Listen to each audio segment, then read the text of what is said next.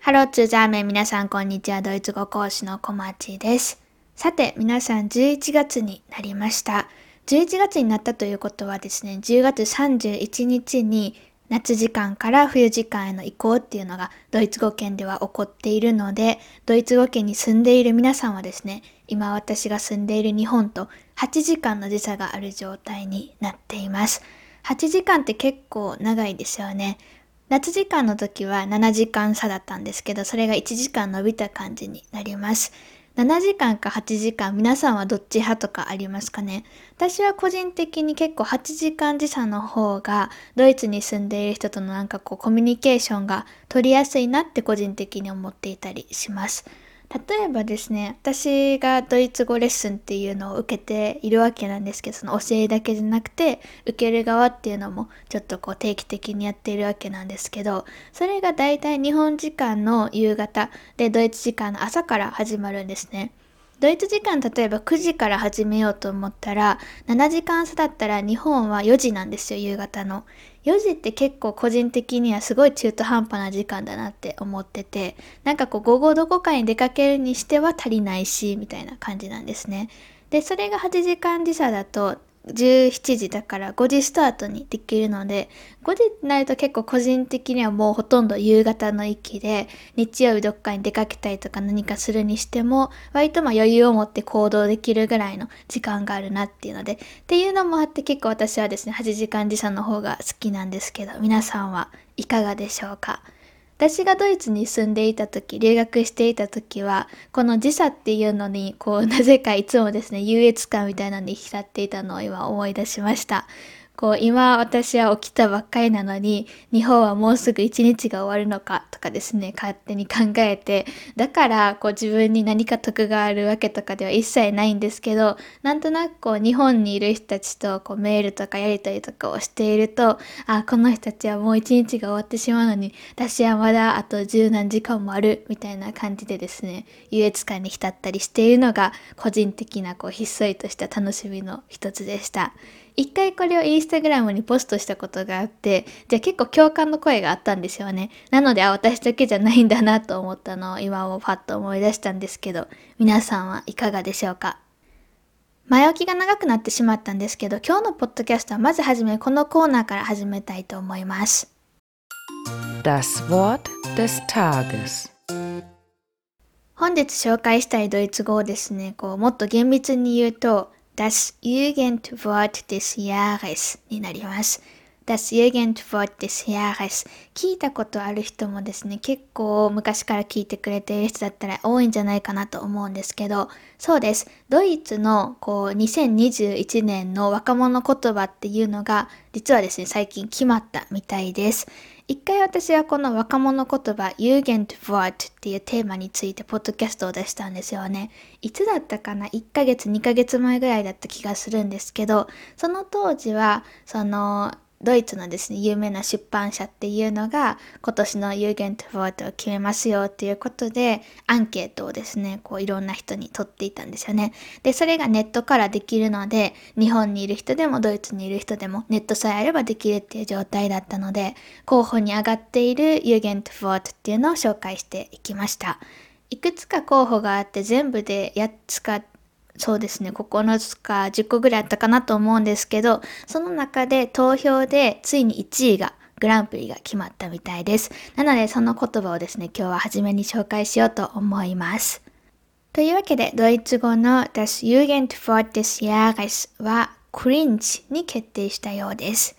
クリンチ、皆さん覚えているでしょうか？これはですね、もともと英語から来ている言葉なので、厳密に言うと、こう、オリジナルのドイツ語ではないんですけど、まあ、日本語でもですね、いろんなこう、英語から言葉が来て、その、それが変わって自分たちのもうですね、普通に使うような言葉になっているのと同じように、ドイツ語にも元は英語なんだけれども、もう英語からやってきて、日常会話でもうほんとほとんどドイツ語と同じような感じで、むしろこう、それのドイツ語版よりも英語の方が好まれて使われるような言葉っていうのがたくさんあります。ユーゲントフォートを紹介した時にも、やっぱりですね、これ若者言葉なので、若い世代は特にこう日本でもそうだと思うんですけど、英語を使うんですよね。英語を使うというよりかは多分あんまり無意識だと思うんですけど、インターネットとかの影響もあるんですかねと私は思っているんですけど、まあ何にせよですね、英語の言葉が結構日本でもドイツでも多いのが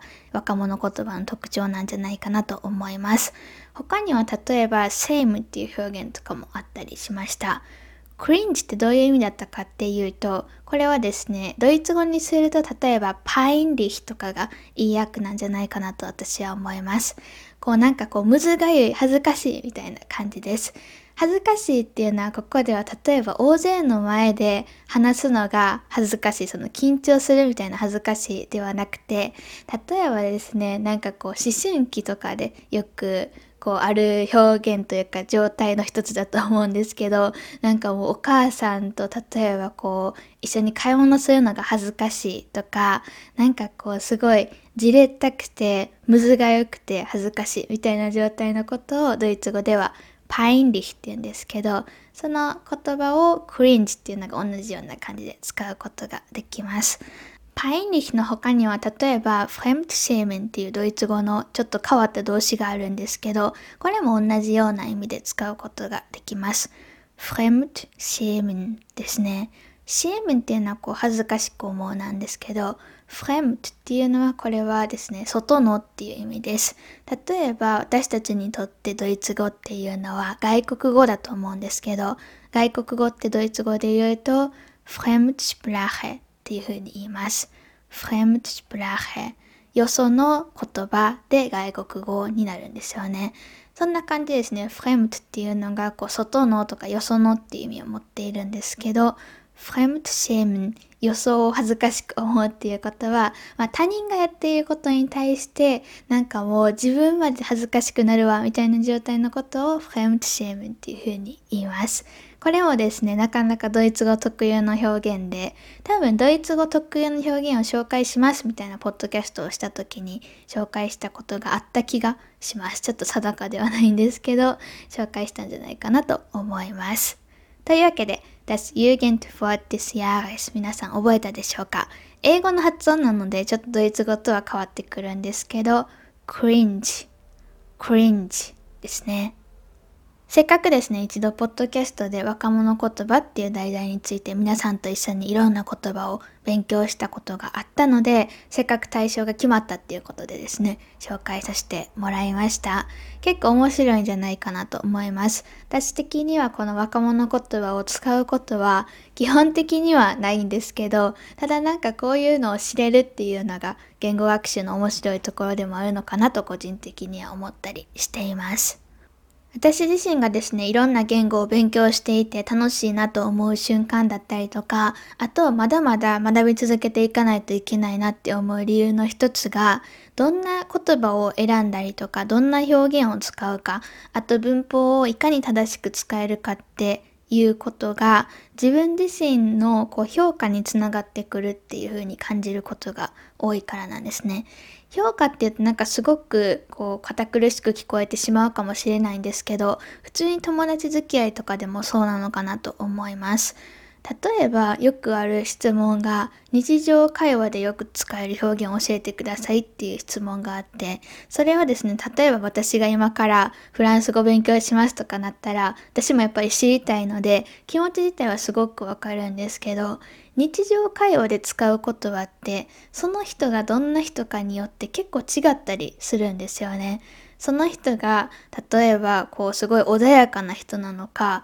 その人が結構こうイケイケ系なのかその人がそれともなんかすごいこう英語とかを話すのが得意な人でってなったらやっぱりこう英語の言葉っていうのがたくさん入ってくると思うし本当に人によって様々なんですよね。でその辺を言語を勉強していくにつれてしっかり習得できるようになってきて自分で自分はどの言葉を今選択するっていうのを自分の力で選択できるようになるっていうのが、やっぱりこうコミュニケーションにおいてはすごく大事だなと私は思っています。別に話す一択じゃなくても書いたりする時もそうなんですけど、自分がどの単語を選択するかによって、周りからそのネイティブの人が自分のことをどういう人だと感じるのかっていうのが結構変わってくると思うんですよね。もちろん学習中なので、全て例えばその自分の選択にできるかって言われてそうじゃないと思うんですけど、それが自分でできるのか、できなくてただ暗記しているのを言っているだけなのかってなると、全然違ってくるんじゃないかなと思います。私がやっぱりこう教えたりするのって汎用性の高い言葉とかをよく授業とかでは教えるんですね。このポッドキャストでもそうなんですけど。なのでめちゃくちゃスラング的なのはあえて言っていなくて、スラングを知りたいっていう方はもちろんいらっしゃると思うんですけど、スラングも結構注意が必要で、それをきちんとしたタイミングで、きちんとした相手に対して言わないと、なんかすごい誤解されてしまうようなシチュエーションが起きる可能性が結構高いんですよね。特に語学がまだそこまでこう勉強中で初級だったり中級にあたる方っていうのはこの言葉が今のシチュエーションに適しているのか適していないのかっていうのがなかなか自分では判断つかなくてその辺も含めて勉強なんですけどまあその辺が言語のこうすごい楽しさであり難しいところでもあるのかなと私は思ったりしています。ただですね、そのどんな言葉遣いをするかっていうのよりもまず先にどの言語を自分がそもそも今喋っているのかっていうことももう第一段階としてすごく大事なその自分自身の性格だったりとかを決める、決定づける一つの重大要素の一つなんじゃないかなと思っています。例えば私は結構日本語を話している時はなんだろうこう 優しいって自分で言うのもあれなんですけどどちらかというとこうゆっくりめで穏やかに近いんじゃないかなと思います。でこれが仮にドイツ語になるとなんかめちゃくちゃ激変するわけではないんですけどちょっとだけこう論理的になってなったりというかなろうと気をつけたりとかあとは声がちょっと低くなったりとかそういうのが結構見えるなと思っています。この辺の話をもう少し深掘りして今日はテーマとしてやっていこうと思うので興味のある方はぜひ聞いてください。Das heutige Thema.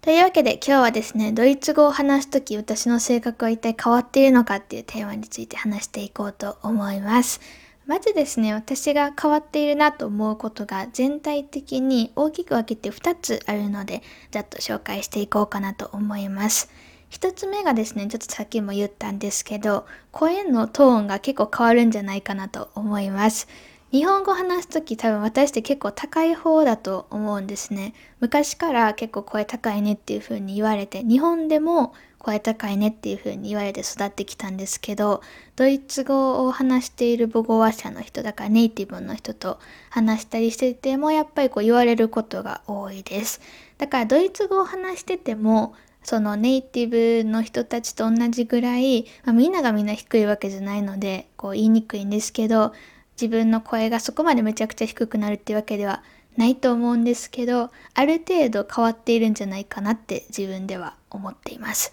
日本語話している時は後で例えば自分でポッドキャストとか聞いたりしててもあ結構高いなって思うことが多いですね。今は慣れたんですけど皆さんも多分経験あると思うんですけど録音した時の自分の声って結構違いますよね。私は職業柄ですね自分の声を録音したのをこう聞くことが多くてそれでも慣れてしまったんですけど結構初めの方はえこんな声で喋ってるつもりはないのにとかですね思う人が多いんじゃないかなと思います。私が話せる言語って大きく分けて3つ。日本語ドイツ語英語の3種類になるんですけどそれぞれ話している時の声を実際にちょっと今からここでデモンストレーションしてみようかなと思います。まずは日本語ですね。これが私が日本語を話している時の声です。次、ドイツ語いきます。Das ist meine Stimme, wenn ich Deutsch spreche. 次、英語ですね。This is my voice when I speak English. どうでしょう違いますかねもう一度これをちょっとつなげてやってみようかなと思います。これが私が日本語を話している時の声です。Das ist meine Stimme, wenn ich Deutsch spreche. This is my voice when I speak English. なんか自分でやっててよくわからなくなってきたんですけど、皆さんはどうでしょう？違いが分かったでしょうか？よかったら皆さんもですね、誰かに対してやってみて、なんか声の大きさ違うかな？声のトーンですね、トーン違うかなっていう風に聞いてみてください。うん、なんかちょっと違う気が私はするんですけどね。どうなんだろうちょっとこう 難しいことまではわからないです。ただその普通にですねこう一般的な研究結果として日本語はその声のトーンが高いっていう研究はあった気がします。ちょっと定かではないんですけどあった気がしますね。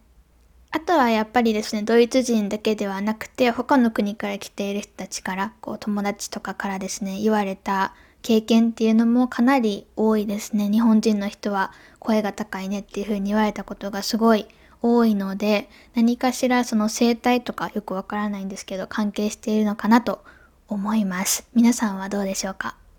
これが一つ目で、こう、なんとなく自分の中ではドイツ語を話しているときは、こう、声が低くなっている気がしているっていう話でした。かなり自信がなくなってきてしまったんですけど、次二つ目ですね。二つ目もさっきちょろっと言ってしまったんですけど、こう、なんとなく理屈っぽくなるなって思います。理屈っぽくなるってなんかこう褒め言葉じゃないかもしれないんですけど、やっぱりドイツ語っていう言語自体もそうなんですけど、あとはもうドイツのに暮らしている人たちもそうですね。主にそっちかななんですけど、やっぱりこう論理に一貫性があるというか、一貫性がこの実はないじゃんっていう時も時々あったりするんですけど、でもなんかこう話すのがうまうまいというかこう自分の意見を伝えるのが上手な人が多いんですね。でこの辺はやっぱりこう教育方法とかに関係してくる分野だと思うのでじゃあ日本人が意見が全くないのかとか言われてそういうわけでは私はないと思うんですけどやっぱりこう私たち私含む日本人の人ってぱりこの辺は本当に学校教育とかが主に関係していると思うんですけど、これも日本が悪いとかダメだとか言いたいわけではなくて、もう本当に普通に文化の一つとして何か意見を言いたい時とかにはかなり考える時間っていうのが必要な人が多いんじゃないかなと思っています。で、その辺がドイツの人って早いんですね。なんかどこでそんな 脳のどの部分でそんなこと考えてるのって思っちゃうぐらい結構早いんですよ頭の回転が頭の回転というよりかは自分の意見を出すこととプラスそれに対する理由をこうつけることっていうのがすごい上手なんですよねでそのドイツで暮らしている人とかは特に共感してくれるんじゃないかなと思うんですけど留学中にこの辺は結構培われた気がします何に対してもやっぱりこう、warum どうしてっていう言葉が返ってくるので、どうしてなんて考えたこともないぞとか思いながら、でもどうしてって聞かれたら何かこう理由を、まあ、挙げた方がいいじゃないですか。日本だったり日本語でこう私はこの文化が個人的にはすごい好きなんですけど、なんとなくって答えることが結構日常の中で多いと思うんですね。なんとなくであそうなんだっていう風にみんな納得してくれることが多いと思うんですけどそれってドイツとかではなかなかこう通じないなって思うことが多いですもちろんなんとなくっていうこともできるんですけどなんとなくが続くとちょっとこうなんでずっとなんとなくなの？みたいな感じになってくるんじゃないかなと思います。まあ、まあその辺の文化的な背景とかもあってですね、ドイツ語を話す時っていうのは特にワゴムっていう風に聞かれることが多かったので、もう知らず知らずのうちに自分の中で、あ、ワゴムがきっと来るから、あの、理由を考えとかないとなっていう風に心の準備と、あと頭の準備っていうのをすることが、やっぱり増えた気がしますね。なので、こう、ドイツ語話してる時は、やっぱりこう外国語だからとかそういう以前の問題ですごく脳を使っている気がします。だからめちゃくちゃ疲れるんですけどね、留学中とかね、こう毎日ヘトヘトになって家でこう YouTube、日本の YouTube とか見たり私はしていました。フォルモントでですね、こうドイツ人の先生の採用っていうのを私がやることもあるんですけど、その時に必ず伝えているのが、例えば日本人の人がやっぱりフォルモントだったりとかレッスン受けてくれてる人の中では多くて時々ですね他の国の方がいてくれてそれはすごい嬉しいことだなと思うんですけどちょっと今ですねホームページがまあドイツ語ではなくて日本語です。日本語オンリーっていうこともあって日本人の方がやっぱり99%ぐらいを占めています。なので、ほとんどまあ日本人に対してドイツ語レッスンを提供するっていうこととイコールになってくるわけなんですけど、そのネイティブの先生の採用をする時に必ず伝えていることがあって、日本人の人は結構こう考えたりとか話し出したりとかするのに時間が必要な人が多いんですよね。これは本当にこう何か裏があるとかそういうわけではなくてもう本当にこういう傾向の方が多いです。なので例えば自分が投げかけた質問に対してすぐに答えが返ってこなかったりとか考える時間っていうのが必要なことが多いです。こうパッて返すっていうことに慣れていない人が多いんですね。その辺をやっぱりこう練習していくっていうのもドイツ語っていう言語を学習する上ですごい大事だと思うしただいきなりそれを始めてしまうとびっくりしたりとかどうしようどうしようってなって逆に何も浮かばなくなる人も多いので何か困ってそうな人がいたり、まだ話すのっていうのに慣れていない人がいるのであれば、その人に対しては、しっかりですね、こう考えるための時間っていうのをあげたりするようにしてみてくださいっていうふうに言ったりしています。まあ、このことはこのまま伝えているわけではないんですけど、ざっくりとした説明はこんな感じですね。やっぱりこの辺が私は他のこの国の人たちにドイツ語っていうのを直接的に教えたことはないので、あまりわからないんですけど、正直なところ。ただ、自分自身の語学学校でドイツ語をこういろんな国から来ていた人たちと勉強していた経験っていうのを踏まえても、やっぱり語学コースで自習性があって発言をするのって日本人の人は少なかったイメージでした。私もやっぱりこうすごい手挙げたいなとか発言したいなっていうふうに思ってはいたんですけどそんなにこう条件反射的に何も頭に浮かんでこないことが多いんですよね。で、それをプラス口に出さないといけないってなかなかなハードルだと思うんですけど、で、これは逆にですね、他の国の人でもこれが苦手だっていう人ももちろんいます。ただ日本人の人はこういう傾向がどちらかというと強いのかなっていうふうに私自身もそうだしそうだったんですけど経験的に思うことが多いです。皆さんはこういった経験あるでしょうか？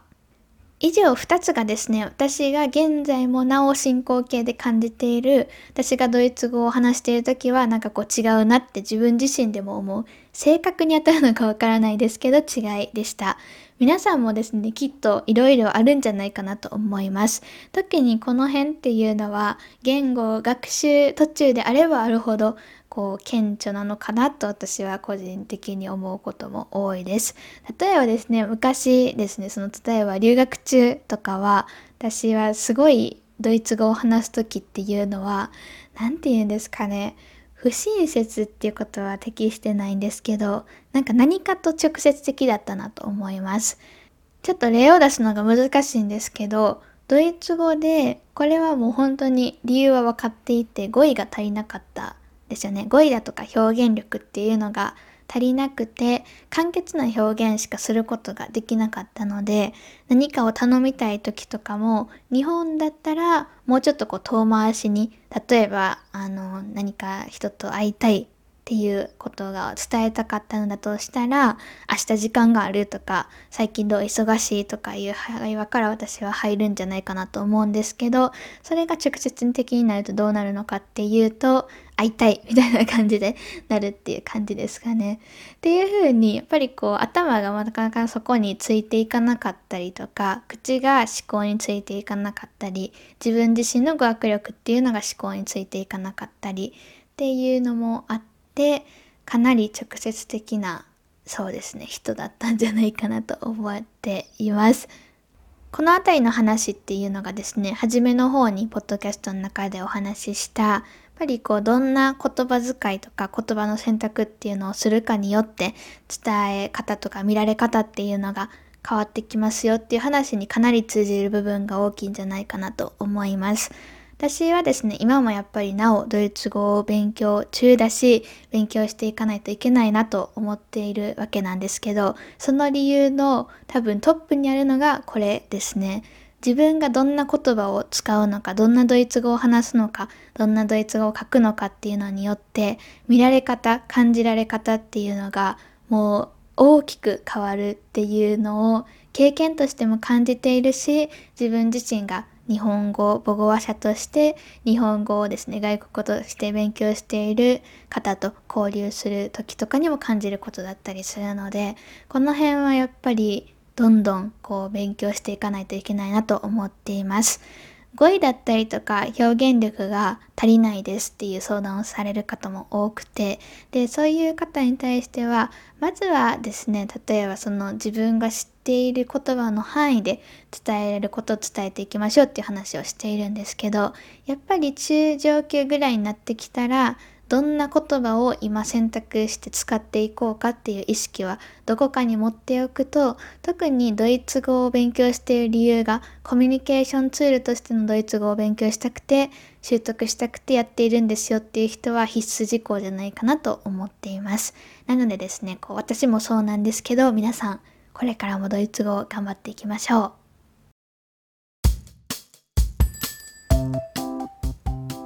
というわけで今日はドイツ語を話す時と日本語を話す時の性格の違いっていうのについてお話ししてみました。皆さんもですねよかったら自分の性格って違うのかな？違う風になっているのかな？考えてみてください。で特に声のこの高さ低さの話に関しては誰か知っている人とかがいたらですね友達とか家族とかに聞いてみると面白いんじゃないかなと思いますそれでは今日は金曜日です。皆さんいい週末を過ごしてください。また次回月曜日または、えー、金曜日来週にお会いしましょう。それでは、チュース